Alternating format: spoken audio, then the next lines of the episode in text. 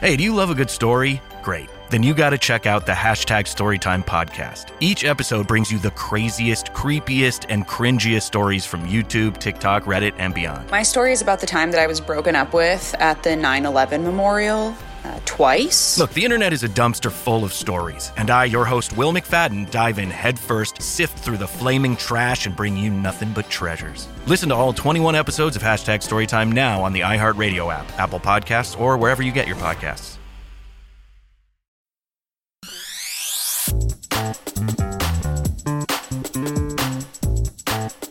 Bienvenidos, mi nombre es Omar Eduardo Jiménez y esto es Sala 79, un podcast donde contaremos historias y anécdotas cotidianas que te harán destacar en una charla con amigos porque siempre es bueno tener un tema de qué hablar. Episodio número 80 y como dice el título del mismo es ¿Qué hiciste Metallica? Antes que nada, ubiquémonos en tiempo y espacio. Metallica es una banda estadounidense de rock originaria de Los Ángeles, pero con base en San Francisco desde febrero de 1983. Fue fundada en 1981 por Lars Ulrich y James Hetfield. La banda ha editado 10 álbumes de estudios, siendo el último de estos Hardware to Self-Destruct, el cual fue lanzado mundialmente el 18 de noviembre del 2016. Las ventas totales de Metallica hasta hoy superan los 120 millones de discos. Para conmemorar el 30 aniversario del álbum negro, Metallica anuncia una reedición definitiva del disco que terminó por darle a la banda el estatus de clásica. 16 veces disco de platino y ganador de Grammy, el álbum negro está recibiendo un relanzamiento definitivo, dice en una nota de prensa por parte de la banda.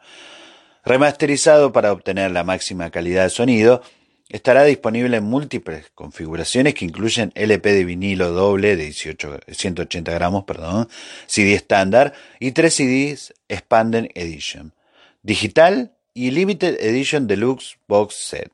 Que este Deluxe Box Set, eh, siempre de acuerdo ¿no? a la información oficial, incluirá el álbum remasterizado en 180 gramos, dos LP, 3 LP en vivo, 14 CD con mezclas preliminares, demos, entrevistas, shows en vivo, 6 DVD con tomas descartadas detrás de escena, videos oficiales, shows en vivo, un libro de tapa dura de 120 páginas, 4 laminados de una gira, 3 púas de guitarra, carpeta con hojas de letras y una tarjeta de descarga. La verdad, bastante, bastante tentador para los fanáticos de la banda, ¿no? El álbum negro, que es uno de los discos de mayor éxito comercial y aclamado por la crítica de todos los tiempos, fue lanzado en 1991 y también se va a celebrar con una, eh, un álbum Blacklist que celebra la influencia perdurable de este hito musical con uno de los proyectos más ambiciosos jamás concebidos por el equipo de Metallica. Son más de 50 artistas sin precedentes que abarcan una gama increíblemente amplia de géneros, generaciones, culturas, continentes y más. Cada uno contribuyendo con una versión, interpretación única de su corte favorito del álbum negro. Tanto la reedición definitiva como la Blacklist eh, van a estar disponibles digitalmente a partir del 10 de septiembre y para los formatos físicos vamos a tener que esperar un poquito más hasta el primero de octubre. Ahora, algunos artistas que van a conformar esta Blacklist son eh, de los cuales vamos a hablar, ¿no? Eh, Juanes, Miley Cyrus, Mon Laferte y J Balvin, entre otros. estos en realidad son los que están haciendo un poco más de ruido entre los fanáticos de la gran banda de trash. Y sí, nos preguntamos por qué, ¿no? Porque ya habiendo escuchado las versiones de Juanes y de Balvin, eh, ya que están muy lejos de lo que un metalero espera, pero eh, vamos al por qué, porque todo tiene un porqué. Detrás de toda banda hay productores, hay gente que maneja la parte económica de la misma, porque en realidad, vamos a ser sinceros, Metallica no es una banda que se junta a tocar los fines de semana como para aliviar un poco el estrés de la semana laboral, como todos los mortales. Ellos este, viven de esto, eh, deben generar ganancias, así que vamos a verlo de este modo, con todo este tema de la pandemia del 2021, sin conciertos, sin promociones, algún directivo se le ocurrió festejar los 30 años de este disco volviéndolo a lanzar remasterizado y encima redobló la apuesta. Vamos a sacar un disco tributo, ¿no? Eh, para Metallica, pero no podemos, o sea, ahora, llamar a las bandas del género, o sea, de heavy metal, thrash metal, power metal, lo que ustedes quieran, no hubiera dado en el clavo. Llamemos a artistas de distintos géneros y de regiones que estén en la cresta de la ola Ganan ellos con los streaming, con las descargas y gana Metallica con las regalías. Simplemente es eso, es una estrategia de marketing.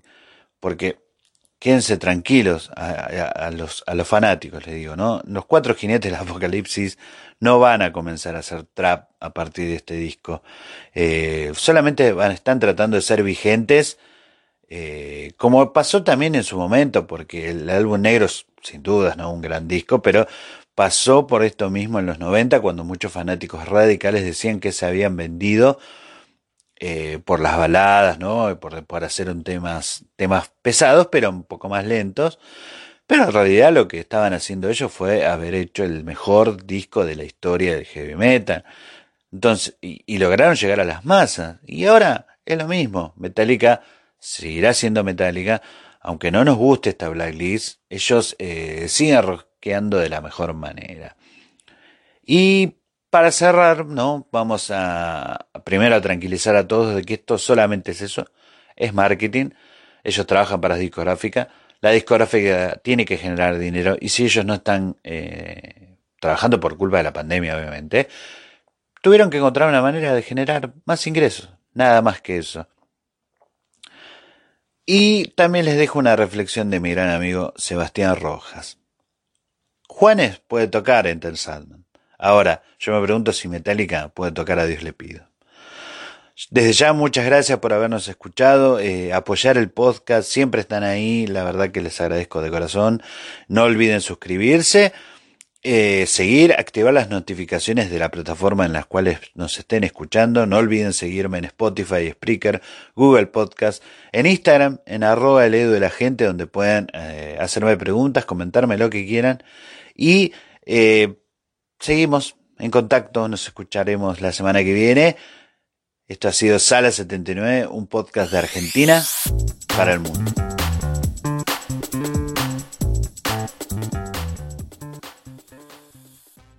Hey, do you love a good story? Great. Then you got to check out the hashtag Storytime podcast. Each episode brings you the craziest, creepiest, and cringiest stories from YouTube, TikTok, Reddit, and beyond. My story is about the time that I was broken up with at the 9 11 memorial.